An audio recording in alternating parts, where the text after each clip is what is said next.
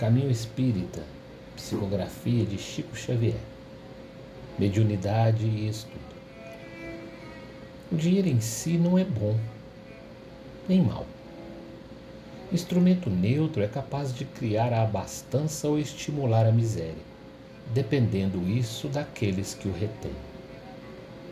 A eletricidade em si não é boa, nem má. Energia neutra é capaz de engrandecer o trabalho ou precipitar o desastre, dependendo isso daqueles que a manejam. O magnetismo em si não é bom, nem mal. Agente neutro é capaz de gerar o bom ou produzir o mal, dependendo isso daqueles que o dirigem. Assim também é a mediunidade, que não é boa, nem má em si mesma. Força neutra é capaz de promover a educação ou acalentar a ignorância, dependendo isso daqueles que a usufrutem. Para emprego louvável do dinheiro, contamos com os preceitos morais que patrocinam o aperfeiçoamento da alma.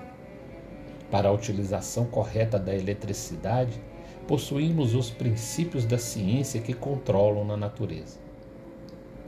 Para a sublimação do magnetismo, temos as leis de responsabilidade pessoal que honorificam a consciência. E para a justa aplicação da mediunidade, dispomos dos ensinamentos do Espiritismo, consubstanciado à religião da justiça e do amor, que ilumina todos os distritos do universo.